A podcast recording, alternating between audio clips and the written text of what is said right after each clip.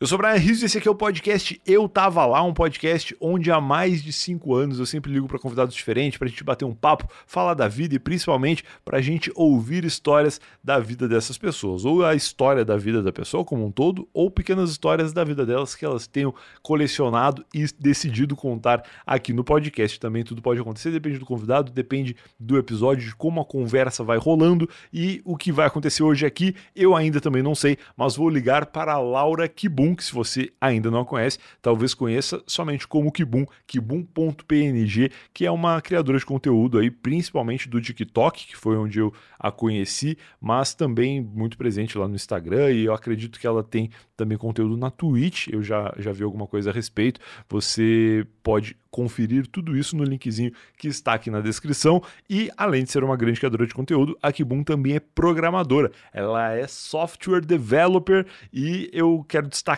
este fator de ela ser programadora, de trabalhar com front-end, porque este episódio, assim como o podcast eu estava lá desde 2019, é um oferecimento da Alura, a maior escola brasileira de cursos de tecnologia com conteúdo 100% em português, onde você vai estudar, praticar e se aprofundar em uma escola que respira tecnologia. Tem muitos cursos de programação. Eu já fiz curso de programação na Alura para aprender a programar jogos de plataforma, uma imersão à Alura que teve, se não me engano, 10 aulas ou 5 aulas, não lembro agora, mas que toda manhã eu acordava e tinha uma aulinha lá e é muito legal. As imersões Alura vivem acontecendo com temáticas diferentes. Quando acontecer a próxima, eu aviso aqui ou nas minhas redes sociais, fique de olho para não perder a próxima imersão Alura. E enquanto ela não acontece, você ouvinte do Eu Tava Lá tem 10% de desconto para se matricular nessa escola maravilhosa que é a Alura. É só acessar o site alura.com.br barra promoção barra Eu Tava Lá e aproveitar os 10% de desconto para começar logo a estudar na Alura e se aprimorar aí na área que você já trabalha ou então começar a transformar um hobby em seu trabalho principal. Isso acontece muito, já aconteceu comigo e acontece com muitos ouvintes do podcast que conhecem a Alura e utilizam deste meio para acelerar a profissionalização em áreas diferentes ou então para se aprimorar e melhorar na área onde já atua. A gente continua esse papo sobre programação e sobre a vida da Kibum ligando para ela e ouvindo as histórias da vida dela, que com certeza vai ser muito legal a partir de agora. Alô, Laura Kibum, boa noite. Boa noite, e aí, tudo bom? E aí, tudo ótimo. Eu tô com uma cara de suado, porque eu acabei de chegar da rua depois de uma atividade física. Mas eu não tô suado por isso, na verdade. Eu tô suado porque meu cachorro me deu um trabalho. Eu cheguei em casa e falei, não, agora vou me arrumar, vou tomar um banhozinho rápido, vou dar uma atenção pro meu cachorro, que precisa do, do lanche da tarde dele. E aí, nessa função, meu cachorro acabou exigindo mais atenção do que eu esperei que, que fosse. E por isso que eu atrasei um pouquinho pro começo dessa gravação. Mas eu queria te agradecer por estar aqui, por ter liberado esse tempo. E eu sei que tu entende a minha questão, porque tu tem animais também, pets. Ah, não, eu entendo, com certeza entendo. Eu tenho três gatos. Três. E, cara, todo mundo fala que gato, ah, não, gato é tranquilo, você não precisa fazer nada. Tenta ter essas três pestes que eu tenho aqui. A Aí vocês vão ver se não precisa de atenção. A partir de quantos gatos precisa para ter trabalho, então, né? Se um gato é tranquilo. Ah, olha, eu não sei. Eu sei que quando eu tinha uma gata, ela já era muito complicada. Aí depois eu tive outra, elas acabaram ficando na casa minha, com a minha mãe. Mas Tá. assim, agora que eu tenho três, eles continuam sendo os três demôniozinhos, né? Então, assim, complicado. Parece pior que cachorro. E sabe que eu acho que eu não conheço ninguém que tenha um gato. A maioria das pessoas começa tendo um gato. É igual tatuagem, né? A pessoa fala, não, nu- nunca vou ter. Aí vai lá e faz uma. Aí daqui a pouco tem várias. E gato é meio que assim também. Eu acho que. Não sei se, se tem alguma questão de convívio do gato precisar ter outro gato, ou as pessoas acreditarem nisso e acabarem pegando vários pra fazer companhia uns pros outros. Mas parece muito legal. Eu nunca tive gato. É, assim, é muito viciante ter gato, né? Mas é, nessa questão, por exemplo, de tatuagem, eu, eu, eu sou uma exceção à regra, né? Eu, eu Tá. fiz uma tatuagem, assim, duas tatuagens que eu se juntar dá uma, entendeu? Ah, é? Quais que são? Então, eu tenho uma de um gato, né? Porque Tá. eu não tenho como fazer outra coisa sem ser isso, né? Legal. E ela é maravilhosa porque ela é torta, dependendo de como eu fico com a mão. Então ela é incrível. Sim. Tive que refazer a tatuagem três vezes porque ela saiu. Você já viu alguma pessoa que fez Caraca. tatuagem e saiu da tatuagem? Não, eu já vi pessoas pagarem caríssimo pra remover tatuagens, mas nunca de sair sem querer. Pra quem não, não sabe, a tatuagem ela é uma silhueta, dá pra dizer que é uma silhueta? É um contorno de um gato? É um contorno. O contorno de um gato que fica bem no teu pulso. E é uma região que realmente tu mexe bastante. Eu, eu nunca fiz tatuagem, eu tenho vontade de fazer, mas ainda não fiz. E eu, quando eu penso qual seria a primeira, eu inicio uma linha de raciocínio que me faz pensar que eu vou ter que ter 50. Porque eu não. Eu, se eu fizer uma, eu sei que eu vou querer que ela se relacione com outra coisa, e aí quando eu ver, eu, vou virar, sei lá, o teto da Capela Sistina. Porque vai ter muita coisa em cima de mim. Mas acho que, acho que vou ter um dia. Mas o, o que eu sempre me preocupei muito é que eu era muito magro quando eu era jovem. Aí depois eu engordei conforme eu fui crescendo. E recentemente eu emagreci um pouco também. Então eu sempre penso que, ah, eu vou fazer uma tatuagem e aí meu braço vai engordar, minha tatuagem vai ficar horrível, sabe? Vai ficar parecendo, sei lá, o Zordon do, dos Power Rangers.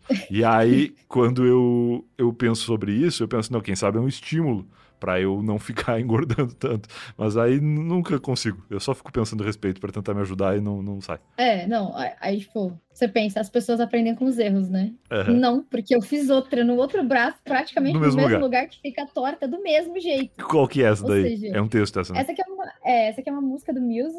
Tá. É uma banda que eu gosto bastante, que é que Talks Contagion, que são uhum. pensamentos contagiosos.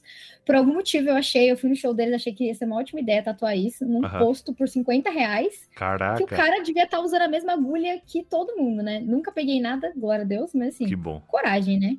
Laurinha, 19 anos, realmente tinha uma coragem que a de 26 aqui não tem. Pô, eu sempre, Meu Deus. eu sempre penso sobre isso nos rolês que eu vou que tem coisa de tatuagem. Eu fui num um negócio da Copa do Mundo, foi no Bud. Como é que era o nome do bagulho? Bud X. Era a cobertura da Copa do Mundo agora, durante a Copa do ano passado. E aí tava tendo lá um negócio de tatuagem. Só que é óbvio, é um evento de Copa do Mundo, tem centenas de milhares de pessoas lá o tempo inteiro assistindo aos jogos e tal. E as tatuagens, muitas delas, eram aquelas tatuagens pré-determinadas, né? Que são figurinhas ali que tu escolhe qual tu quer fazer e tal. E aí tinha umas coisas muito específicas, tipo uma mão segurando a taça da Copa do Mundo, uma bola de futebol, eram coisas do universo da Copa do Mundo, né? Que eu tenho certeza que muita gente deve ter bebido e feito, e essa tatuagem não faz o menor sentido agora, especialmente considerando que o Brasil perdeu essa Copa vergonhosamente nos pênaltis, né?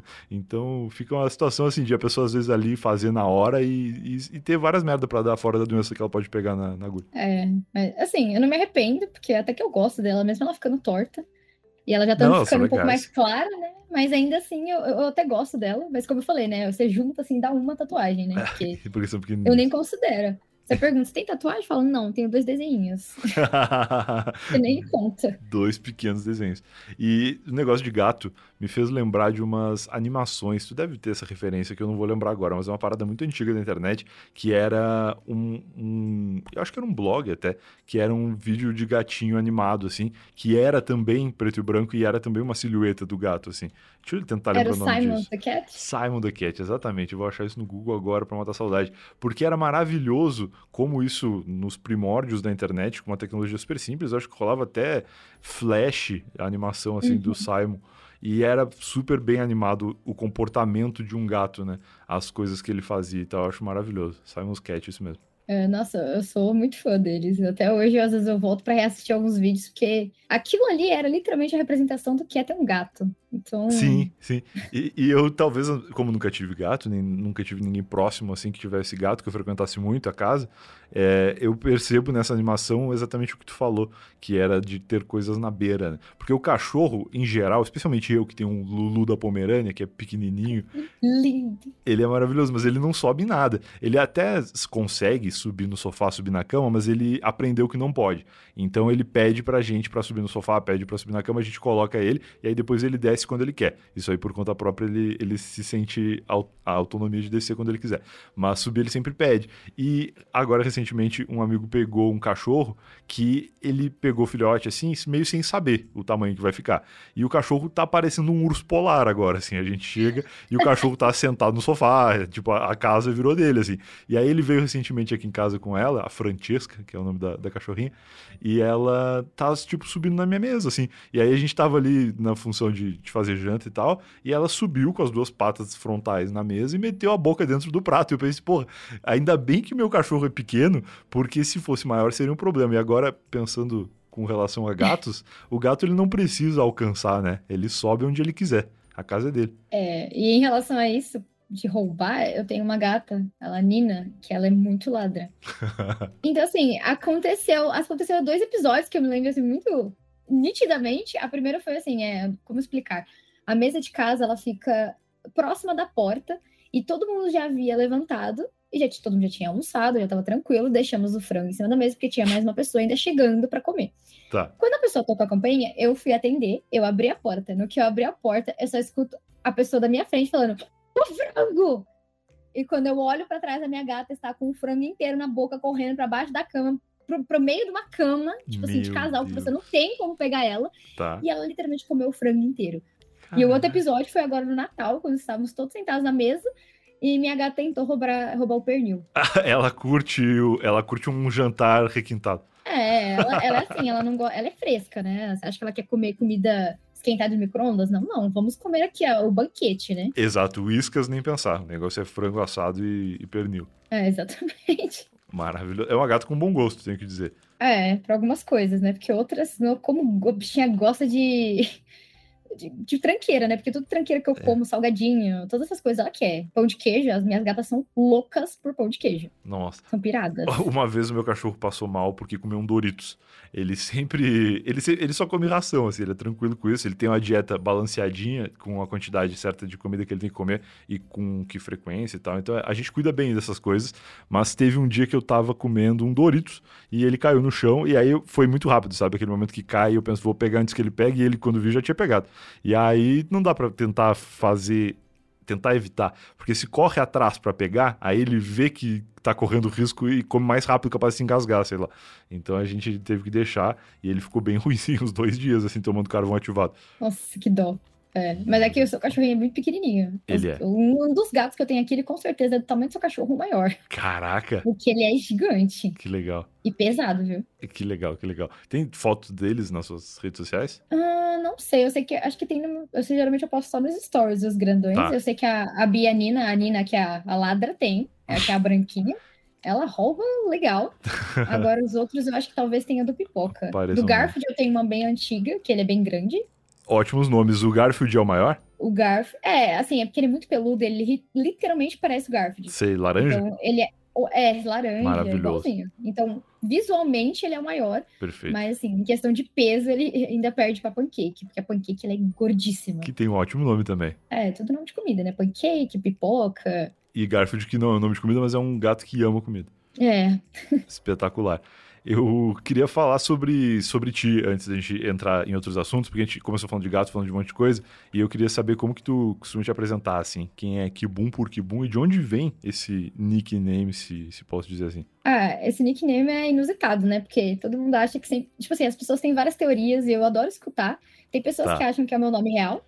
Então. Podia ser. Não, meu nome. Poderia, mas não é. Tipo, meu tá. nome é Laura mesmo, é só Laura, não tenho nome composto. Ok. E Kibum veio de um vício meu de. Eu não sei se você lembra daquele sorvete chamado Esquibom. Lembro, lógico. Que era aquele de quadradinho, né? De cubinhos. Uhum. Eu ainda sou super fã deles, inclusive me patrocinei, que bom, eu sou que bom.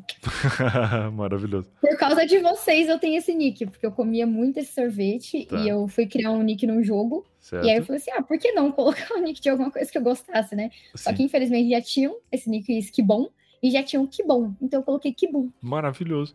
Um ótimo raciocínio, porque geralmente alguém no teu lugar iria pra Esquibon 1995, sei lá, o ano que nasceu, sabe? Geralmente as pessoas fazem Sim. isso, chutam assim um número aleatório. Ah, não, é que eu odeio colocar número nick, eu acho que perde totalmente a minha graça, sabe? Completamente. Aí eu queria colocar uma coisa, só que ainda, além de tudo, eu ainda era meio burrinha hum. e não sabia que Esquibon era com N, então eu fiz Kibum com M. Ah, tá, entendi. Aí depois eu descobri que tem um milhão de coreanos, é, de K-popers, que eles têm esses nomes. Olha. Então foi legal, né? Porque eu também comecei a gostar de K-pop, então meio que eu falava, ó, oh, não, que bom K-pop. Não era, mas assim, Perfeito. fingia ser, porque bateu muito certo. Entendi, encaixou, tu pre precedeu o movimento K-Popper no Brasil. Sim. Maravilhoso. E aí tu, tu trabalha com programação, principalmente, né? Eu vejo muito é, que tu cria conteúdos relacionados a isso e, e, sobre outras coisas também. Eu te conheci através do TikTok, de conteúdos que tu faz lá, e eu vi que tu tem aí no teu cenário um, o que, que é? É um, é um bagulho luminoso do TikTok, mas o que, que ele é exatamente? Uh, aquilo ali é, é, sei lá, eu acho que é uma placa de LED. Placa de LED, esse é o termo que eu procurava, é. Que é um, é, um termo ótimo. Eles mandaram, acho que em 2000 2020, acho que os criadores de conteúdo. Depois de 2021, eles mandaram aquele que é de madeira em cima. Legal, legal, bonito também. É o, é o símbolo também, né? Só que Sim. aí você pode ver que o orçamento começou a baixar, né? Porque começou o primeiro ano eles mandam isso, depois eles mandam um negócio tipo meio de plástico, madeira ali, nada a ver. Claro, à medida que aumenta o número de criadores, tem que diminuir o custo médio do prêmio, senão fica muito complicado. É, aí o, meu, o ano passado eles não mandaram nada, mandaram um calendário, sabe? Literalmente um calendário de vídeo. O próximo é um e-mail, certamente o próximo é um é, e-mail. O próximo valeu. é um e-mail, obrigada por ser criadora, é isso. Valeu por tudo. Mas eu, então, eu te conheci no TikTok e passei a te seguir no Instagram porque é onde eu vejo as coisas de verdade. No TikTok eu, eu só vou lá postar e, e responder comentários, mas eu, eu inclusive você que está ouvindo esse podcast, se eu sigo você no, no, TikTok, eu nunca vi nada, porque eu só vejo o Instagram. e eu sigo, acho que, sei lá, 50 pessoas no TikTok justamente por isso, assim. Mas o que que tu, como que tu começou, assim, nesse universo da programação e em que ponto isso levou para uma criação de conteúdo relacionado? É, acho que assim, eu comecei, basicamente, eu estava na escola, não tinha nada para fazer, aí você pensa assim, o que, que eu passo o dia inteiro fazendo? Eu gosto de ficar no computador jogando dá para isso ser uma profissão, então dava. E eu gostava muito da, da do falecido Tumblr.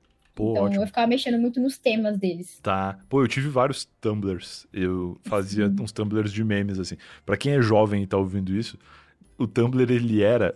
Qual o paralelo que a gente pode traçar? Porque o que é eu ia... um Instagram antigo, só que Será tinha uma página. Pode ser, pode ser. Porque eu ia falar que assim, o meu. A minha linha de raciocínio é que eu ia fazer a referência com o Orkut, que é mais antigo ainda, então não faz sentido então, nenhum. Mas o que eu ia. Ou o Fotolog. É, tipo isso. Mas é mais ainda. É mais ainda. Antigo. O caminho que eu ia levar é que quando eu tinha uma ideia de alguma coisa no, no Tumblr, eu criava um novo Tumblr. Então, por exemplo, eu tinha um Tumblr que era só de memes sobre, sei lá, programação. Tinha, tem ainda, eu acho, acredito, o Vida de Programador, né? Que são tirinhas e tal. É, o Vida de Programador era um, um, blog muito das antigas que eu soube até recentemente que eles expandiram para outros idiomas. Então hoje tem, tem, tu entra no site lá e tem, pelo menos em inglês eu tenho certeza que tem. E, e, é, é, gigante até hoje, assim. E, e aí, pô, a pessoa fazia lá uma, uma, um Tumblr de, de, programação. Aí ela tinha interesse de gato, ela não criava uma categoria dentro do Tumblr e postava foto de gato. Ela criava outro Tumblr de gato. Então eu tinha 35 Tumblrs com e-mails aleatórios diferentes e, e, ficava lá tentando manter. Mas eu também tive um pouco de interesse, não me levou a ser programador, mas eu tive um pouco de interesse desse lance dos layouts, porque era muito raiz, assim, né? Para tu fazer um layout lá, tu tinha que saber um pouco de CSS, de HTML. É, então, aí eu, como eu já sabia um pouquinho de inglês, falei, meu, vou dar uma pesquisada para aprender a fazer alguma coisa. Aí calhou de eu ter a oportunidade de participar de um técnico de informática enquanto estava na escola. Foda. Que eu aprendi, assim, é, esse momento foi, inclusive, professores, não me matem, tá? Eu jurei para vocês que eu nunca seria programadora, mas acho que eu menti, porque, sei lá, eu precisava de dinheiro, então foi o que deu. mas assim, é, eu saí de lá desejando, falando que eu nunca ia virar programadora na minha vida, porque eu odiava com todas as minhas forças programação. Caraca. Inclusive, eu fui, um professor meu, quando chegou, eu tinha ficado de recuperação em uma matéria de programação. Tá. Na verdade, eu não cheguei a ficar de recuperação, né? Eu fui chorar para não ficar de recuperação. E eu falei assim: olha, eu te prometo que eu nunca vou ser programador. Ele, você promete? Eu falei, prometo. Tá bom. Ele deu uma arredondada marota na minha nota para eu conseguir passar. Eu consegui passar, nunca, nunca tive recuperação de nada. Essa ia ser a primeira, e nem era em matéria normal. Tá.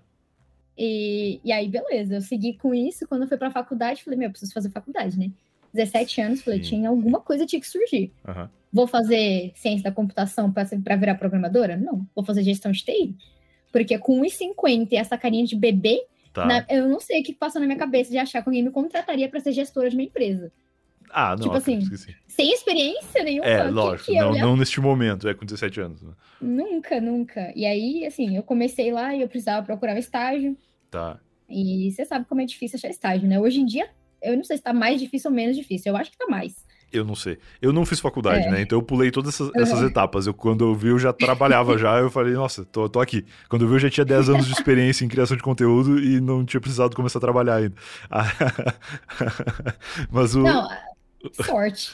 total, total. E eu saí do Rio Grande do Sul, né, fazendo essas coisas, vir morar em São Paulo querendo fazer isso uhum. tal, então é muito louco. Mas eu, eu te entendo neste momento, especialmente porque eu prometi para um professor que eu nunca faria nada relacionado à química, porque eu era péssimo em química na escola e eu fui fazer supletivo de para terminar a química, porque eu, eu não aguentava mais ir pra escola e não tinha, eu acho, como repetir só a química e no supletivo dava.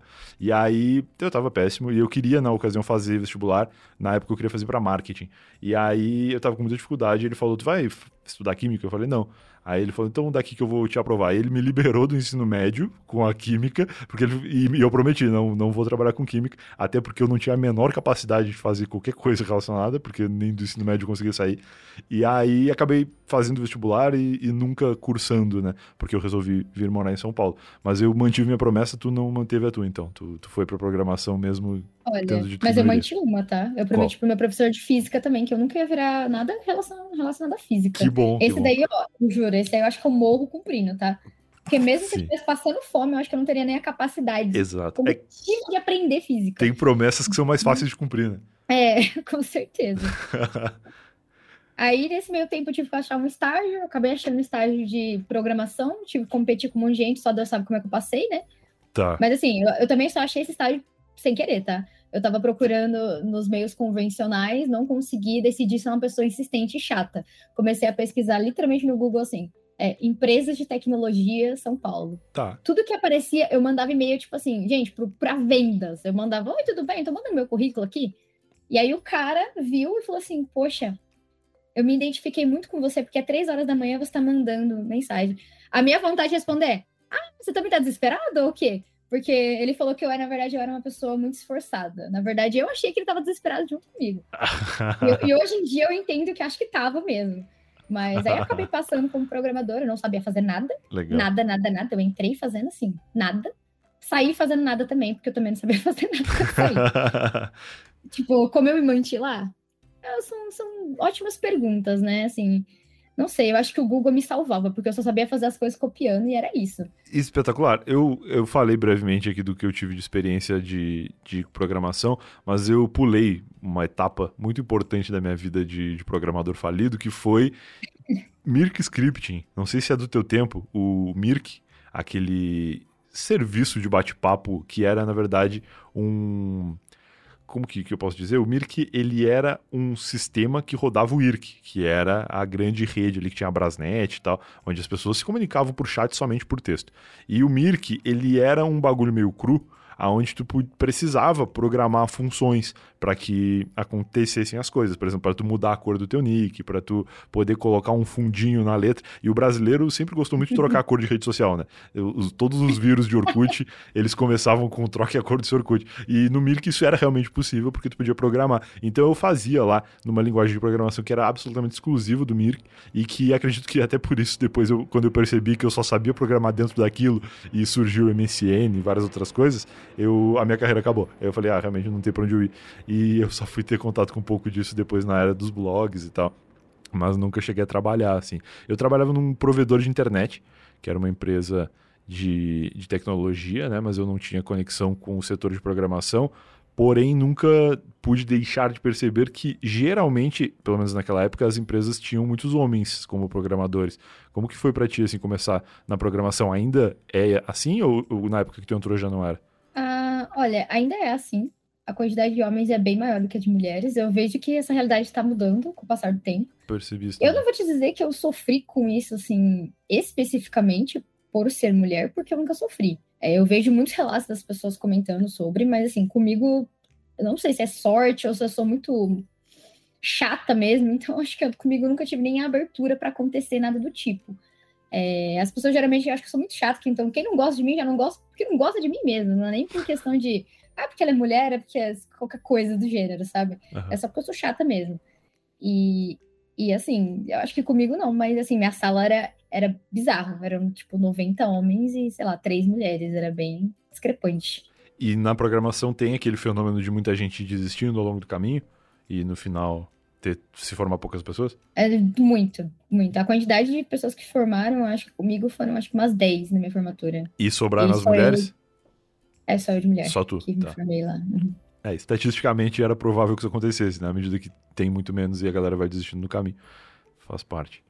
Mas e como é que foi esse começo, assim, de, de trabalhar? Tu mandou e-mail de madrugada, tu era da vida da madrugada ou foi uma ocasião em que tu estava realmente desesperada? Ah, não, eu só tava desesperada mesmo. Eu sou um bebê. Até hoje. Tu assim, dorme cedo? Cara, sexta-feira, sexta 11 e meia da noite, tô indo. Opa, vamos nanar. Pô, que coisa boa. Momento. Que coisa boa. Eu, pô, tenho muita dificuldade de dormir cedo. Eu tenho tentado regular assim meu sono, mas até acho que no último ano eu fui bem sucedido com isso. Mas se bobear, eu vejo são quatro da manhã, eu tô no computador ainda, assim.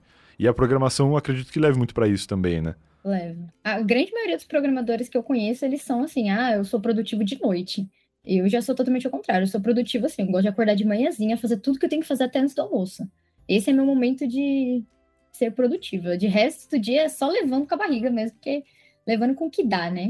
Tô entregando o que eu posso. Entendi. Mas calma aí, a gente continua o papo com a Kibu. Um momento Alura para lembrar que o conhecimento real para o mundo digital você encontra na Alura. Hoje eu tô muito marqueteiro, né? Mas inclusive deixa eu falar, porque a Alura, além de curso de programação e tudo que eu já falei lá no começo, tem também cursos de marketing. Marketing digital você encontra lá na Alura. É só acessar o link eutava.lá barra Alura, que é aquele nosso atalhozinho para você acessar a página da Alura se você estiver com as mãos ocupadas agora. Se você está lavando louça ou está na academia, enfim, você pode ouvir o Eu Tava Lá sem preocupação e depois vai lá no seu navegador e digita eu tava.lá barra Alura e você vai aprender como evoluir sua carreira com 10% de desconto para você que é ouvinte do Eu Tava Lá ter acesso aos mais de mil cursos que a plataforma oferece. Acessando essa página, você vai ver que a Alura, além de programação, tem também curso de Data Science, de UX e Design, Mobile, Inovação e Gestão e tem também outras coisas como edição de vídeo, edição de podcast, criação de conteúdo, como captação de vídeo ou captação de áudio, né, que é muito importante, mesmo que você não vá fazer somente um podcast, você pode também é, filmar o seu podcast, você pode também se preocupar com o áudio da captação do vídeo que você está fazendo para não ficar horrível e, e várias outras coisas. Não fui muito marqueteiro agora, né? Me perdi um pouco, mas vai lá, acessa aí, eu tava.lá barra Alura e vai lá conhecer todas as coisas muito legais que esta plataforma oferece. Agora sim vamos continuar o papo com a Kibum. E aí, tu, em que momento que rolou essa intersecção, assim, da, da vida de programação com, com a criação de conteúdo? Então, aí eu acabei saindo daquela empresa que eu tava e eu entrei numa outra que, sendo bem sincero, eu era muito infeliz, porque eles eram péssimos, assim, nossa, era bem atrás de bel. O que que, o que que fazia a primeira empresa que tu tava e para onde que tu foi? A primeira, eu era estagiária de bom, back-end, né? Que é uma programação back-end. Uhum. E aí, quando eu saí de lá, eu não sabia muito bem back-end, mas eu sabia que era isso que eu não queria. Então, eu tava meio desesperada procurando qualquer coisa e eu consegui entrar como manutenção e suporte técnico. Tá. É, então, eu ficava arrumando computadores de modo geral, assim, no, no breaks, computadores, monitores, Sim. e dando suporte telefônico para as pessoas. O que é legal, porque gera muitas histórias, porque tudo que envolve usuário é cômico. Muitas. Meu primeiro emprego, meu único emprego antes de, de ser criador de conteúdo, por assim dizer, foi de suporte técnico. Eu trabalhava no suporte, inclusive adorava as tirinhas do Vida de Suporte, que era o, o co-irmão ali do Vida de Programador. E era uma época muito bonita da internet, porque eu fui atendente de suporte técnico de 2008 a 2012. Então, pô, era primórdios, assim, especialmente no sul do Rio Grande do Sul, onde a internet ADSL era uma realidade, sabe? Internet a rádio. Não tinha fibra ótica, essas coisas, acho que hoje em dia mal tá chegando, assim. É verdade. Antigamente isso era loucura. Nessa época aí, mesmo do computador, eu ainda, assim, eram os computadores, assim, pegavam os computador branco ainda, tá? Sim, que já não eram brancos mais, eram aqueles computadores amarelos. É, já tava amarelo já, porque quem tinha aquilo ali ainda era só uma pessoa que era muito apegada com o passado, realmente, porque, Sim. cara, né, dureza. Tu, qual, e aí, quais... a partir disso, eu fiquei meio brava naquele lugar que eu tava, eu falei assim, Sério? vou começar, aí eu queria postar vídeo das minhas gatas, tá. com uma musiquinha de fundo, só que eu sou uma pessoa, assim, eu sou inútil para edição de vídeo, né? Tá. Eu não tenho a menor paciência, eu não sei exportar arquivo. Até hoje, quando eu preciso fazer qualquer coisa de criação de conteúdo, eu peço pro meu amigo. Eu chego e falo, Denner, amigão, vem cá, me conta aqui como é que faz isso aqui. Ensina pra tia, porque não sei fazer, não, não sei. Eu sei só cortar o vídeo e é isso. Até as legendas do meu vídeo eu achei um programa que faz automático. E às vezes é Sim. é só você corrigir o que ele fala e eu ainda Sim. não tenho a capacidade de corrigir porque eu esqueço. É o CapCut que tu usa? É, exatamente, CapCut. Ele é maravilhoso. Não, o CapCut é inacreditável. Eu faço vídeos falando rápido pra cacete, palavras assim, inimagináveis, e o CapCut entende tudo. Eu fico indignado, porque é impressionante como ele acerta. Né? Não, mas é que para você é fácil, né? Sua dicção é ótima. Você imagina a minha dicção Bom. falando aquilo. Ele não entende nada do que eu falo. Ah, ele não entende? Caralho. É, ele entende muito mais ou menos. Eu falo uma palavra diferenciadinha, ele já erra para uma coisa completamente sem noção. e às vezes eu esqueço de alterar isso, então fica uma coisa totalmente sem contexto na minha legenda. Entendi. Quem assiste meus vídeos, às vezes, sem áudio, a pessoa não entende o que eu tô falando, porque sai totalmente do contexto. Tô até me, eu tô, assim, eu tô me policiando para sempre ler tudo certinho e ver se tá certo, porque às vezes eu esqueço. Entendi. Confio muito na tecnologia, esse é o problema. Pô, eu não confio nada na tecnologia, eu fico muitas horas olhando as legendinhas pra ver se tá tudo certo. E volta e meia passa algumas coisas também, mas faz parte. E aí tu começou a atender, então eu trabalhando no suporte técnico. É, era Help Desk Center já, na tua época? Porque me chamavam assim. Não, lá, sei lá, chamavam suporte mesmo. A gente ficava Faz. lá no telefone falando, ah, o servidor parou de funcionar, já tentou desligar, mentira, desligar o servidor não, mas assim, é, computador era assim, a pessoa ligando e falando assim, meu mouse não tá funcionando. Ah, você tá ligado? Ele não tem fio. Ele tem pilha? Precisa pôr pilha? Você fala, é, minha senhora, você acha que a energia vai vir por onde? Nossa. Tipo assim, né? Nossa. Então, era, é nesse nível de suporte, era maravilhoso. Entendi. Treina bastante a paciência da pessoa, né? Tu sai de lá ou um monge budista ou querendo matar todo mundo, porque é o dia inteiro com esse tipo de coisa. Não, 100% o dia inteiro. E fora as coisas que você pegava no computador das pessoas, né? Tipo é, assim, tem umas ah, eu tenho umas histórias ótimas com isso. Por Acho favor. que hoje já pode contar, né? Já que eu já não tô mais lá, né? Acho que tá tudo bem, faz muito tempo, né? Vou adorar ouvir. Mas pode censurar é, o nome do lugar, pelo menos. Né? É, não, isso aí a gente oculta. Uhum. Tinha uma pessoa que ele. Um, um cara que vinha com o filho dele, porque ele comprou um notebook gamer pro filho dele, incrível, super maravilhoso. Tá. Vamos lembrar que isso aí é 2017, tá? 2017 já tinha coisa assim, já tava a internet, já tá na, no talo. Bombando. Bombando. E aí ele chegou com o notebook do filho dele e falou assim: olha, tá com problema, tá muito lento, né? Beleza, eu falei, olha, a gente pode a, ah, aplicar as soluções, a gente vai olhar o que, que tem, se há algum problema com algum hardware, uhum. mas se não for, a gente dá uma formatadinha, uma limpezinha, é isso aí. Claro. Ah, pode ser. Fiz isso, fui limpar o notebook do menino, né? Você imagina uma criança de 15 anos com o meu notebook limpinho dessa criança, né? Muito Puts, maravilhoso. Eu imagino. E notebook não tem nem como tu esconder a sujeira do teclado, né? Porque tu não chega tem. ali e leva junto. Se é o PC, leva só o gabinete e tá tudo escondido. É, e aí eu. Tá bom, tudo bem, a gente era obrigada a limpar, limpar, embalar, beleza. Limpei, embalei, entreguei pro, pro senhor, né? Beleza, pegaram o notebook e foram embora. Passam os quatro dias, o cara me volta no final da semana falando: Ah, porque esse notebook é um absurdo, que vocês não arrumaram, que não sei o quê. falei, gente, mas eu testei e tal. Aí ele, não, porque os jogos do meu filho não estão rodando. Ué. falei, Caraca, mano, os jogos não estão rodando? falei, pô, mano, como não, né? falei, que estranho isso. Eu, tipo, testou todas as coisas, tava tudo funcionando. Beleza, peguei o notebook de volta, levei a comidinha de rabo de graça, né, do meu chefe. Normal. Mas tudo bem, sentamos lá, né, engole o choro e vai, né? Beleza. Sentei para resolver o problema do menino e falei, cara, eu vou olhar mais a fundo. Fiz lá todos os procedimentos. Eu formatei de novo o notebook dele, salvei todas as coisas, coloquei de volta. Eu falei assim, meu, nem vou salvar os repositórios dos jogos, eu vou instalar um por um e eu vou ter certeza abrir um por um para ver se está funcionando zerar os jogos, entregar para ele tudo pronto. É, isso não, mas né, enfim, abri todos os jogos, o menino estava rodando liso. Ótimo. Falei, olha, então, né? Limpei o notebook de novo, entreguei de volta. Me passa uma semana, o homem me volta lá fazendo o maior barraco na empresa. Na hora que ele chegou, eu falei, gente, eu, eu, não é possível. Eu vou ter que olhar, eu vou ter que ser muito, tipo assim, muito evasiva na privacidade dessa criança. Porque já tá me dando nos nervos. eu sentei, eu falei assim, eu não vou formatar essa merda, eu vou procurar o que, que ele tá fazendo. Boa. Comecei com a minha pesquisinha no Google, né? Que eu até fico com dó do, do, do garoto, porque ele devia estar tá muito preocupado, porque ele fez uma pergunta muito justa para o Google até que idade cresce o pênis masculino. Tadinho, tava preocupado, mas enfim, né? calma, moço, 15 anos, dá, dá tempo ainda, relaxa. mas até aí isso ainda não era um problema. Comecei a olhar os jogos, realmente vi que eles não estavam abrindo. Pensei, nossa, mas que estranho, vamos olhar os repositórios. Eis que essa criança, ela não era muito atual. Então ela resolvia que em vez dela assistir os vídeos adultos dela online, ela decidiu baixar todos. Nossa, ele tinha o servidor do Xvideos no computador dele. Ela deletava alguns arquivos no processo das pastas dos jogos para poder colocar as coisinhas dela. Provavelmente para o papai não perceber. Só que nesse caso eu já tava ficando um pouco hum, puta, né? Porque eu já não aguentava mais aquele homem voltando e eu levando comida de rabo dos outros. Uhum. Eu falei assim, chegou meu momento de falar para esse pai o que essa criança está fazendo, porque eu não aguento mais. Nossa, virou ca lá, caso de família. Nossa, não, eu já não tinha mais paciência. Chegou o, o senhor com, com um menininho de 15 anos. E aí, quando eu fui entregar, eu falei, olha, aí ele, ah, mas eu quero ter certeza que esteja funcionando.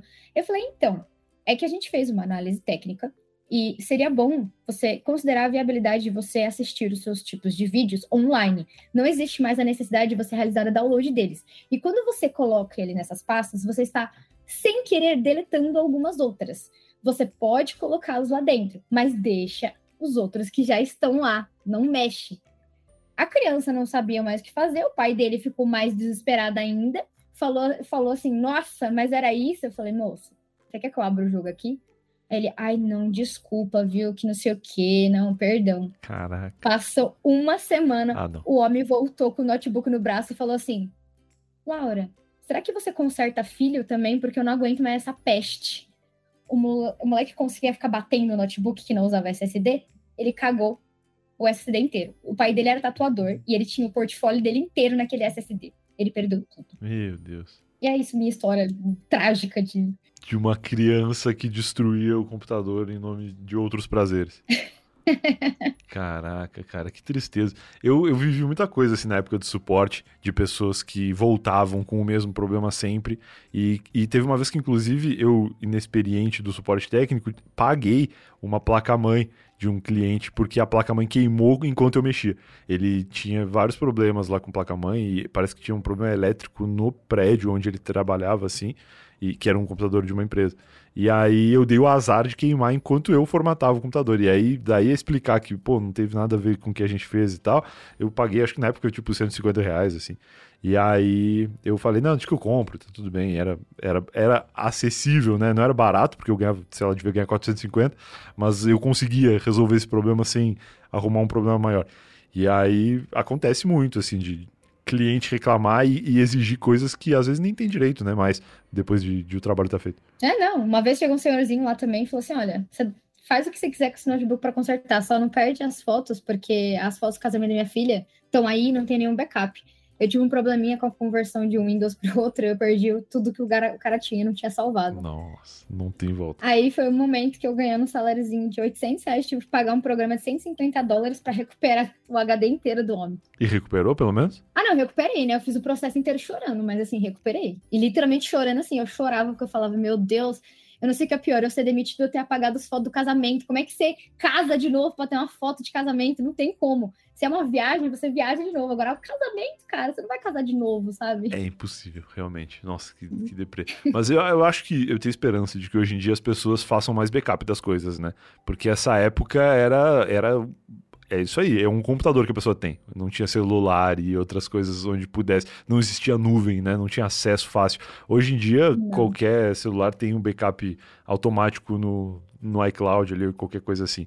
Então as pessoas conseguem, conseguem ter um Google Fotos com algum armazenamento básico. É, viva a tecnologia, né?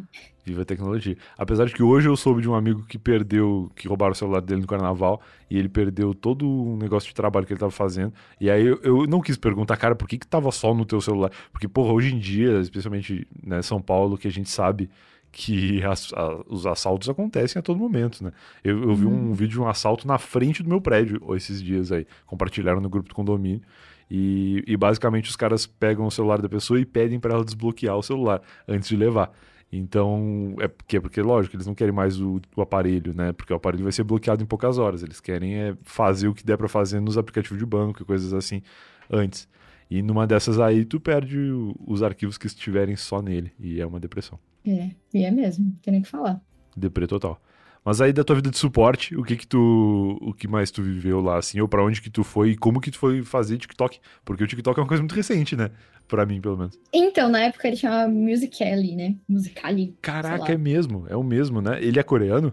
Eu acho que chinesa, na verdade. Chinês, tá. Uhum. Eu lembro do, desse, dessa outra versão dele e, e eu achava que era coreano porque bombava muito coisa de K-pop lá, né? Ah, eu não sei, eu não me lembro muito de coisa de K-pop. A primeira relação que eu tive com esses videozinhos assim era no, no universo do K-pop. Ah, não. Esse aí, o meu contato foi outro. Meu contato acho que eram só vídeos de americanos, na verdade. O algoritmo já tava funcionando na, na época. É, pode ser que sim, é, não sei. Aí era a época lá do pessoal fazer aquelas transições assim, né, com o TikTok, com as, Também. musica, as musicazinhas. né? Lembro, lembro. Mas aí o que, que me interessou? Ele colocava uma música automática pra você, você podia salvar o vídeo. Ótimo. Aí eu podia pegar minhas gatas, filmar elas e depois colocar no, no Instagram pra postar Caraca. minhas gatas lindas lá. Foi o sossego do teu amigo, então. Tu queria fazer um vídeo aí, ao invés de chamar ele, tu podia recorrer a um aplicativo. Exatamente, era, eu era preguiçosa, não queria editar para ficar colocando musiquinhas lá, ele me dava musiquinha de graça, por que não? Ótimo. Aí eu comecei a fazer as trends com as minhas gatas lá. Eu vi as pessoas fazendo e falei, ah, vou inserir elas aqui. Vamos deixar minhas gatas famosas. Mas eu não aparecia, não. Eu te morria de vergonha. Entendi. E aí, depois disso, eu falei... Depois chegou um tempo que minhas gatas começaram a ficar um pouco famosas demais. Eu já não conseguia mais bancar o cachê delas. Então, elas decidiram que elas não iam mais aparecer nos meus vídeos. Porque elas não conseguiam. Tá. E aí, foi um momento que eu falei assim, é, só que eu ganhei uns seguidores. Será que eu tento fazer alguma coisa? E aí, eu comecei. Mas eu comecei fazendo, geralmente, vídeo, tipo dublagem de comédia, né? Vamos dizer assim. Sim, sim, eu vi. Então, era só isso que eu fazia, e aí depois mudaram pro TikTok, e eu fiquei fazendo isso durante um longo período até começar a realmente ganhar muitos seguidores. Eu ganhei muitos seguidores assim, na verdade, não foi nem com tecnologia necessariamente. Sim. Então, eu cheguei mais ou menos a uns 500 mil seguidores só fazendo vídeo de comédia. Da hora. E aí foi quando eu ganhei o verificado. Sim, que é um mistério, né? Como funciona o verificado do, do TikTok. Eu não faço a menor ideia de como que é, mas eu, eu perguntei para um amigo um dia. E eu falei, cara, como é que foi? Aí ele falou, não sei. Um dia, um dia eu abri e tava verificado. Ah, tá bom. Não, e é exatamente assim, tá? É, é, tipo assim, é um mistério. Você não entende. Você, eles falam que você tem que bater algumas metas específicas lá dentro. Tá. Só que eles não podem contar quais são, porque senão, teoricamente, todo mundo faria. Só que, assim, eu não sei, eu não consigo imaginar o que, que eu batia mais do que as outras pessoas. Porque eu sei pessoas que estavam no mesmo nível, assim fazer os mesmos tipos de conteúdo e mesmas, as mesmas coisas. Sim. E elas ganharam verificado e eu ganhei, assim, aleatório. Sim. Não sei. Esse meu amigo, eu acho que não tinha nem mil seguidores. E aí apareceu verificado lá. Tá bom. Ou seja, as metas possivelmente não tem nada a ver com seguidor. É, com certeza não. É muito louco. E nem com visualização, né? Porque senão todo mundo acha que teria. Pode crer. Tem muita gente que estoura os vídeos, então. Tem, no TikTok existe o fenômeno do, dos primeiros vídeos, né? Eu percebo, hum. assim, que várias pessoas, nos, sei lá, primeiros cinco vídeos, tem um vídeo que bomba. E aí depois muitas pessoas nunca mais, né? E outras conseguem entender mais ou menos o que, que tem que fazer para agradar a plataforma. É, é mais ou menos isso mesmo. Só que, assim, é complicado, né? Entender o TikTok, o algoritmo dele é extremamente ah, complicado. Eu desisti total já. Tanto que eu, eu, eu disse, eu entro lá, solto meus vídeos e vou embora. Aí depois eu volto para ver o que a galera comentou. Eu gosto muito de responder os comentários do primeiro dia, assim, depois eu, eu abandono também. É, no meu caso, eu só desisti mesmo. Antigamente eu soltava as coisas e eu solto no mesmo nível que eu solto hoje em dia. Se você olhar, não vai para frente, só não vai. Pode crer. É, é muito bizarro. E aí, às vezes, eu faço uma coisa totalmente aleatória, que não tem motivo. É um vídeo básico, é um vídeo que eu nem me esforcei para fazer e vai pra frente. Você fala, não entendo. Eu tava falando disso num outro episódio aqui do podcast, que eu tenho a impressão de que hoje em dia o que as pessoas querem ver na internet é espontaneidade. Tu faz um vídeo que parece pouco importante para ti e as pessoas gostam muito, sabe? Por mais que tenha te dado um puta trabalho para fazer, se a pessoa olha e pensa, nossa, isso aqui é, é, muito legal, tipo, porque ela se identifica, porque parece espontâneo, parece uma coisa que não te deu trabalho de fazer, ela se interessa e compartilha e, e fica vendo muito tempo, sabe? E no TikTok, principalmente, eu sinto que o tempo que tu fica vendo uma pessoa é o que o algoritmo interpreta que tu vai querer ver mais vezes. Por exemplo, no meu TikTok, uma época só aparecia o Daniel Jogadas, que é aquele cara que comenta é, jogadas de futebol e, e, eventos do universo futebolístico em, em, vídeos curtíssimos. E eu devo ter visto uma, duas vezes os vídeos dele, ele é realmente muito legal, mas eu fiquei meses que eu abri o TikTok e só aparecia ele.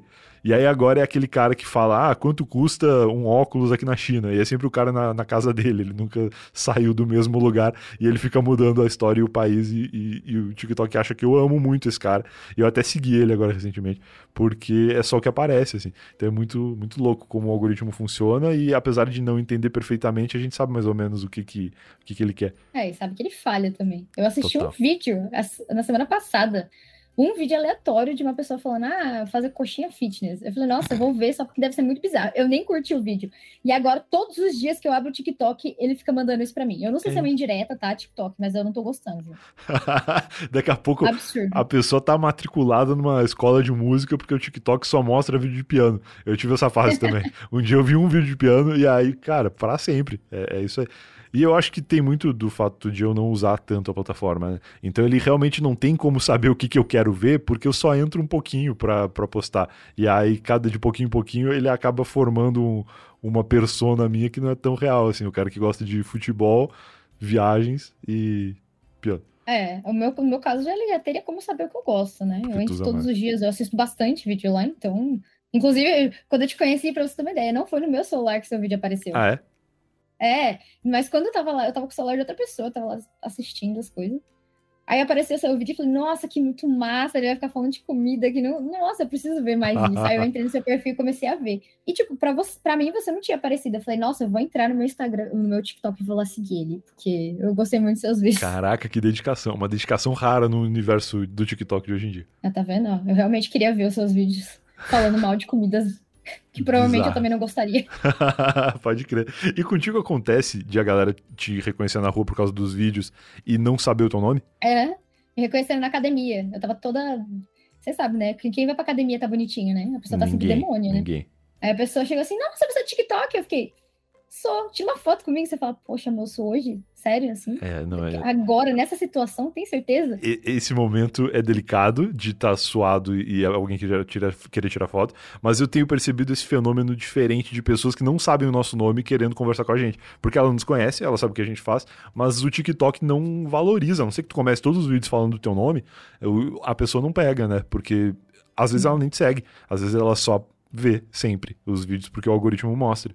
E é um comportamento diferente, assim, que eu tenho perguntado para várias pessoas, assim, se, se elas passam por isso, porque eu acho muito estranho ainda. Não, eu também acho. A pessoa chega assim, nossa, eu acho que eu já te vi. E, e tipo assim, eu quero, quero não queira, apesar de tudo no TikTok, eu, cara, eu sou muito padrão, você me viu. Posso ter sido qualquer menina de franja que pode, vai, vai falar que sou eu. Porque eu não sei se acontece com você, mas me mara com com uma frequência absurda, hein? Olha, igualzinha você. Nossa, você é a cara, a cara da Kibum. Nossa, Kibum, olha, igualzinha você. Aí eu olho a menina e falo, gente, eu não sei se no meu vídeo parece que eu sou parecida, mas assim, pessoalmente eu sei que eu não sou, tá?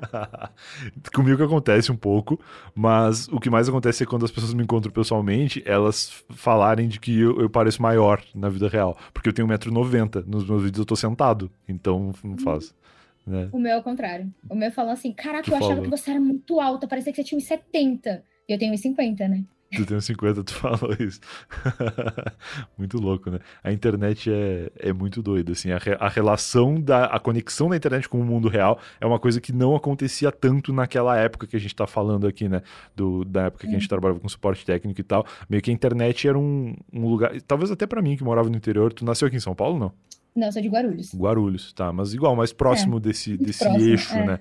Eu lá no Rio Grande do Sul, as pessoas que a gente tinha referência, que a gente gostava e tal, era a galera da TV. E aí, quando a internet começou a acontecer, também eram pessoas de outros lugares, não era tipo alguém que tu podia encontrar na academia, sabe? E agora que meio que todo mundo tá criando conteúdo, todo mundo tá aparecendo na, na tela do celular dos outros, a gente eventualmente vai encontrar a pessoa na academia, assim, e ficar nessa sensação. Já, acho que eu já te vi em algum lugar. Não, e é, é isso mesmo. Já apareceram pessoas na, na academia que eu falei, gente, essa pessoa é famosa. Sim. Mas eu fiquei, eu não, tinha, não lembrava o nome da pessoa também, entendeu? É, eu aí tenho. Eu não vou pedir, né? Eu tenho isso aí com no, no parque aqui perto de casa, onde eu vou fazer umas caminhadas e tal, tem uma ex-BBB que vai sempre. E eu não sei de qual BBB que ela é, mas eu tenho certeza que ela é ex-BBB, eu não sei o nome dela também. E aí toda vez que eu vejo, fica aqueles olhares assim de a gente já se olha só porque a gente se vê todo dia, sabe? Então a gente uhum. se cumprimenta assim, ah, tudo bem, tudo bem. E aí, claro, ela nem deve saber quem eu sou, e eu sei que ela é ex-BBB e ela deve saber, ele tá me olhando porque ele me conhece, mas eu não sei de qual, então também não, não vou falar nada. E aí fica essa sensação, assim, mas São Paulo tem disso e eu tenho a impressão de que aqui as pessoas são mais acostumadas também. Quando eu viajo pro interior, assim, eu sou muito mais parado para conversar sobre internet do que aqui. Aqui é, é mais tranquilo. É, não, não, não viajo muito pro interior, então não sei. Acho que eu só fico aqui mesmo em casa, então é difícil saber, mas muito eu bom. imagino que sim. E era para aí que eu ia, inclusive, na conversa. Tu trabalha de home office já há algum tempo, né? Glória a Deus. Já trabalho há um tempo. Isso é muito bom. Porque ninguém merece.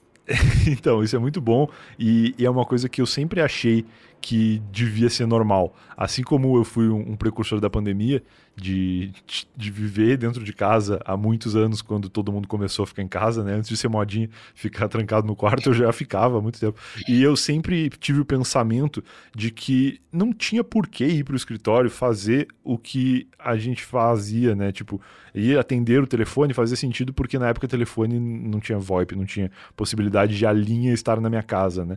Mas, tipo, trabalhos on demand, assim, de, de fazer programação, de editar vídeo, de várias coisas, eu sempre achei que podia ser home office mesmo sem saber que o nome home office existia. E eu vejo que isso está se tornando cada vez mais padrão, né, em vários mercados, assim. Como que foi para ti começar no home office? Ah, foi a melhor coisa da minha vida, né? Porque eu tinha que acordar 5 horas da manhã para chegar no emprego às 8. Nossa. Que é, sabe, é, as saindo, pessoas saindo de Guarulhos? Eu dou a aula de mentira, né? Que eu era de Guarulhos e trabalhava muito longe, muito longe São Paulo, muito longe. Tu trabalhava onde em São Paulo? Chegar... Na Barra Funda. Tá. E assim, gente, Guarulhos, pelo amor de Deus, tá, tá pra ter esse metrô já faz tempo, né? Mas Agora não tem até tem, né? hoje. Não tem ainda? Não tem, a gente tem o trem lá, mas é bem mais ou menos, né? Tá. É porque eu lembro que, que os primeiros anos, quando eu comecei a vir para São Paulo e eu pousava em Guarulhos, tinha a obra do metrô. E aí era meio que uma promessa de que, não, daqui a um tempo tu vai chegar no aeroporto e tu vai conseguir pegar um metrô aqui e ir pra São Paulo, de metrô. Isso não rolou ainda, porque tá mais avançada a obra, pelo menos. Eu peguei um voo lá recentemente. Dá para você ir de trem para São Paulo. Dá para você pegar o aeroporto. Tipo assim, você tá no aeroporto, pegar o trem e ir pra São Paulo. Dá. Tá. Mas, assim, é. Você pega o monotrilho, que você vai pro trem, aí você vai lá e desce, tem que fazer baldeação para pegar no metrô mesmo. Não lembro onde é mais. Porque graças, graças a Deus já faz muito tempo que eu tô de home office, mas assim. Ótimo. Ainda assim, o trem é muito lento. Demora muito tempo pra você chegar. É quase a mesma coisa que o ônibus, então. Entendi. É... O metrô tá lá, eles estão firme e forte tentando fazer. São Paulo tem isso, né? Eu, eu trabalho em Pinheiros, de, de vez em quando eu vou lá umas duas vezes por, por mês, assim. E aí eu tenho que pegar um metrô aqui na minha casa e ir até lá. Isso dá mais ou menos uns 20 minutos. De ônibus também dá 20 minutos.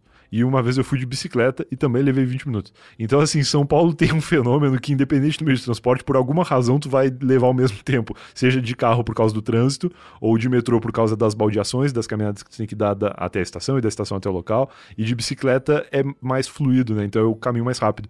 E acaba levando 20 minutos também, porque é muito mais devagar. Então é meio estranho, mas eu entendo mais ou menos como funciona esse universo de São Paulo. Eu só nunca fiquei três horas indo para algum lugar com frequência, né? Já devo ter ficado no trânsito, mas nunca repeti esse trajeto. É, o meu caso eu nem pegava trânsito pra ir. Ele só era muito longe mesmo. Eu tinha que acordar cedo para poder me arrumar, fazer toda essa frescura, né? Sim. Pra poder pegar, eu pegava um ônibus, do ônibus eu ia até uma. Ah, não, eu, na verdade, eu tive ainda a sorte de achar um ônibus que ia de Guarulhos direto pra lá. Que legal, que bom. É, era tipo um fretado, assim, ele era caro, mas pelo menos eu, eu podia ir dormindo que ajudava no meu soninho, né? Porque. Perfeito. Três horas por dia. Era três horas só ida ou era tipo uma hora e meia pra ir, uma hora e meia pra voltar? Não, acho que era quase. Batia uma hora e 45 para ir, uma hora e 45 para voltar, mais ou menos. Praticamente quatro horas de, de trajeto é. todos os dias. E Sim. aí, tu começou a fazer home office ainda lá em Guarulhos ou tu já morava aqui quando tu mudou? Não, era ainda em Guarulhos. E quando eu, não, sério, quando começou a pandemia, ai, gente, Deus me livre falar isso, sabe? Porque eu sei que muitas pessoas sofreram e, assim, não é nesse sentido, tá?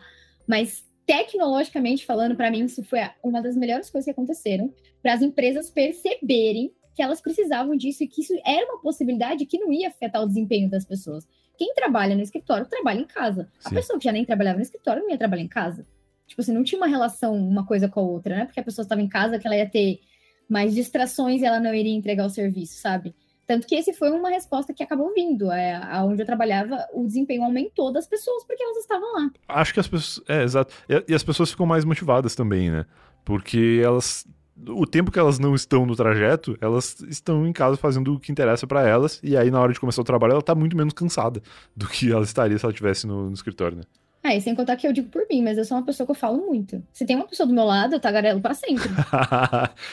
Eu em casa, eu, eu, com certeza sou mais produtiva porque eu não tenho ninguém pra ficar tagarelando. Eu não falo, nossa, vou pegar um cafezinho, vou pegar uma aguinha e vou ali na mesa de fulano. É. Eu tava só sentada e é isso, só trabalho só. Eu fiz meio que essas perguntas, assim, pra algumas pessoas do meu círculo social quando a pandemia começou, de tipo, e aí, o que, que tá achando agora, que é, que é em casa, né? E a maioria das pessoas dizia que não estava gostando por isso. Né? Assim, a, a, maioria das pessoas que não estava gostando, não estava gostando porque sentia falta da hora do café e da hora de conversar com pessoas sobre assuntos aleatórios. Tipo, não, o trabalho tá ótimo, a produtividade aumentou, tá todo mundo muito bem. Porém, eu sinto falta de, de falar, sei lá, fazer fofoca, falar sobre o Big Brother. Porque, né, diminui muito esse, essa oportunidade de assuntos paralelos e, eventualmente, até acredito que diminua um pouco o networking das pessoas, né? De conhecer pessoas que nunca conheceriam, porque por e-mail todo mundo é, é um avatar, né? É, isso, isso na verdade é um problema. Eu acho que eu não sinto muita falta porque eu gosto de ficar no computador, sempre gostei. Então, para mim, conversar, web conversar com alguém nunca foi uma, um problema. Eu acho perfeitamente que é a mesma coisa. Pelo menos é menos, sei lá, você vai pro escritório, às vezes tinha sempre aquela pessoa que você não gostava muito, pelo menos agora você não tinha nem que disfarçar essa cara. Exato. Você tava ali só digitando, digitando, até mais fácil. É assim, né? Eu consigo controlar o que eu falo. Agora, controlar minha cara é muito difícil. Então, para mim, foi ótimo isso. Exato. E o que que tu fez de, de mais, assim? Tu falou um pouco das empresas onde tu começou e o que tu foi fazer depois, né? Como suporte técnico e tal. Mas onde que tu tá trabalhando hoje, assim? O que que tu fez nesse meio de caminho? Bom, eu trabalho em duas empresas hoje. Eu trabalho numa empresa nacional e a outra empresa eu trabalho na internacional, que é a Exteam. Que da é uma hora. empresa, assim, muito bacana. Sou, sou muito fã. Que massa. Então.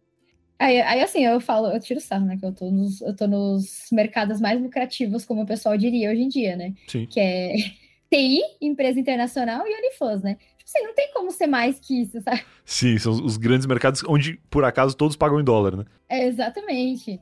Então, assim, os mercados mais lucrativos que são tranquilos, né? Assim, é até porque tem um paradigma né, que esse negócio de OnlyFans, mas assim, eu sou tranquila, tá, gente? Eu não posso nada que poderia me comprometer, por exemplo. Então, Entendi. as pessoas, né, pensam como umas coisas muito depravadas, vamos dizer assim, como diriam, e não diria, é. sei lá, minha avó, eu acho. Uhum. Mas não, nem, não precisa ser, né, no caso. Você pode ser Exato. se você quiser, mas não, se você não quiser. Até porque, como o nome diz, é apenas para fãs, né?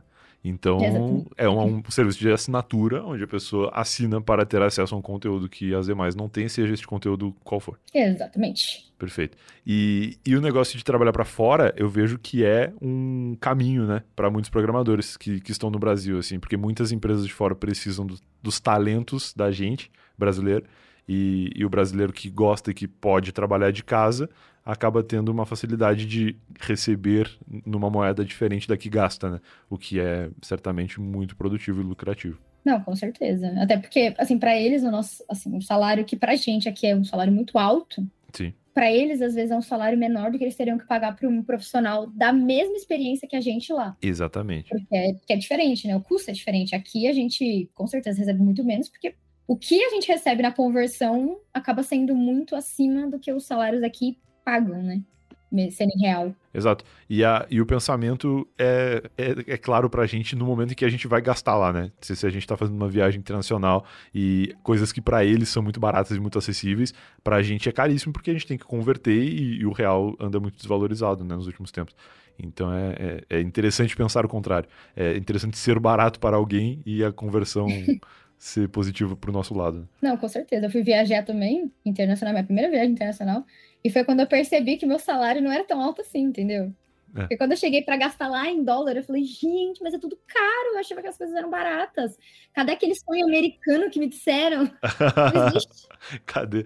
E não que em São Paulo as coisas sejam baratas também, né? Porque, puta merda. É, não. Não são, com certeza não são. Mas lá realmente, assim, é um. Tudo bem que eu fui para um lugar que já era turístico, então era mais caro, que nem é São Paulo, né? Aonde que tu foi? Tudo. Eu fui para Orlando. Orlando. Pra, pra Disney. Tá. Sim, que é o 28 estado brasileiro. É.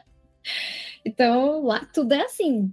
É caro, viu? Aí as pessoas, quando eu voltei com as coisas, nossa, mas você não comprou tanta coisa, né? Você fala, pô, vai lá na Disney querer comprar. Você vai comprar uma camisetinha 100 dólares. Caraca. 100 dólares faz a conversar. É 500 reais, gente. Pensa. Sim, absurdo. Não dá, absurdo, não dá. Absurdo. É, tem, tem esse ponto. E especialmente, tu falou realmente, Orlando, é, além de ser uma cidade onde as coisas são em euro, é uma cidade super turística, onde eu já vi gente pagar, tipo, 15 dólares num picolé do Mickey. E aí tu para pra pensar e, pô, não são 15 reais, cara. Você faz essa conta e tu pagou 70 reais no picolé. É, até pra São Paulo isso é muito caro. Não, é, é, lá eu digo, todo mundo falava assim para mim, não, mas ó, não converte, porque quem converte não se diverte. É, muito bonito essa frase. Gente, não dá para não converter. Eu, eu, não sei quem consegue não converter. Eu tava lá, eu, eu comia alguma coisa que eu não gostava, eu falava, mano, mas que inferno, né, velho? Eu paguei, sei lá, mano, 150 reais nessa merda, ruim pra caramba. Sim, sim. Tipo, eu fui comer KFC lá, o KFC dele, o povinho que gosta de uma pimenta. Mano, eles enfiam pimenta em tudo que eles podem. O KFC lá não, era difícil comer. E eu pensando assim, eu falei, meu, é uma franquia. Tinha que ser igual, sei lá, sabe? Tinha que ser igual. Eu já sofri com o KFC aqui em São Paulo, porque eu, quando vim morar em São Paulo, eu fui morar em Osasco, né? E a primeira filial do KFC abriu em Osasco. Então o KFC era comum em Osasco e não tinha na, na cidade de São Paulo. E aí começou a abrir KFC e tal, e eles me convidavam para ir na abertura das lojas e eu virei, tipo, fã do KFC número um, assim. E aí, pô, passou um tempo que eu fiquei sem comer, e um dia eu fui comer e tava apimentadaço, assim. Eu falei, porra, erraram, né? Não era assim o, o frango. E aí deixei quieto, passou mais um tempo, fui comer e apimentadaço de novo em outra franquia, em outro lugar. Aí eu falei, pô, mudou a fórmula do KFC. Fiquei anos sem comer KFC, fui pro Popeyes, que é o KFC laranja, e aí eu comecei a comer no Popeyes. E aí agora, no Super Bowl, há poucos, poucas semanas atrás, eu pedi o KFC e estava delicioso de novo. Então acho que eles devem ter tentado fazer o que tu queria, que era implementar a receita para todos, porém foram pro lado errado e eu acho que voltaram atrás, assim, porque o KFC brasileiro voltou a não ser picante, porque tava demais. Eu não sou tão fã. Não, eu também não sou. Eu odeio comida picante. Lá eu, era um problema. Tudo que você comia, eu fui comer um negócio chamado taquito. Nunca tinha comido. Taquito, parece mexicano. É. Então, eu também acho, né? E aí você pergunta para as pessoas, ah, é apimentado? A pessoa responde não. Você fala, é, né? mas aí você olha pra cara da pessoa e fala, cara, você é do lugar que gosta de uma pimenta, não é? É. Você é mexicano, não é? Sei lá. Cara, você tem cara de latino. Você gosta de uma pimenta, tá me falando que não tem pimenta isso aqui. E aí eu fui comer, cara, quase passei mal, porque aquele negócio é muito apimentado, num nível assim, extremo. Bizarro. É que a fome te faz fazer qualquer coisa, né? Porque eu fui pra lá e tava tendo furacão. Então, Putz. eu tinha que ficar intocada no hotel e não podia fazer nada. E eu também não tinha que comer. Eu tinha comprado miojo e é isso. miojo de chocolate. Em Orlando. É. Não, é. Mas o miojo deles é bom, pelo menos. Gostei é mais deles que daqui. Eles uhum. têm corredores de miojo, né? Tem. E lá é, as, por, as porções são estranhas, né? Porque aqui eu, pelo menos, vejo as porções. Pra mim, aqui já é muito. Ah, não, lá é Mas são porções comuns. Lá, nossa senhora, você compra um negocinho de, de miojo, já é tipo uma bacia de miojo. Tudo lá é gigantesco. Você vai comprar um, sei lá, papel toalha. Eu queria comprar papel, papel toalha para deixar lá para fazer meus lanchinhos no, no hotel. Uhum. Eles não vendem, por exemplo, ah, um saquinho de papel toalha. Eles vendem, tipo, um pack de papel toalha, tipo assim, 4 dólares. Nossa. E é um pack gigantesco de papel toalha. O que, que eu faço com aquele papel toalha? Eu deixei tudo lá, porque eu não tinha que fazer isso. Ficou no hotel. Não, é muito louco mesmo. A gente tem os, os super sizes aqui, mas não se compara, né? Eu vi um pacote de leis uma vez aqui, que era gigantesco pra gente. Mas eu tô ligado que os deles são muito maiores. Não, eu nunca vi uma Nutella tão grande na minha vida. Caraca, aquela Nutella industrial, né? Nossa, o pote assim gigantesco. Eu falei, gente, parece um botijãozinho de gás de Nutella, era muito grande. Os salgadinhos deles, é sério, eu acho que eu nunca vi um salgadinho tão grande na minha vida. Porque, sério, tinha salgadinho ali que beirava, tudo bem, eu sou pequena, né? Mas beirava a minha altura. Era muito grande, era muito grande. Espetacular. Mesmo. Eu tinha uma foto abraçado num pacote de Ruffles que parecia um travesseiro, assim. É maravilhoso.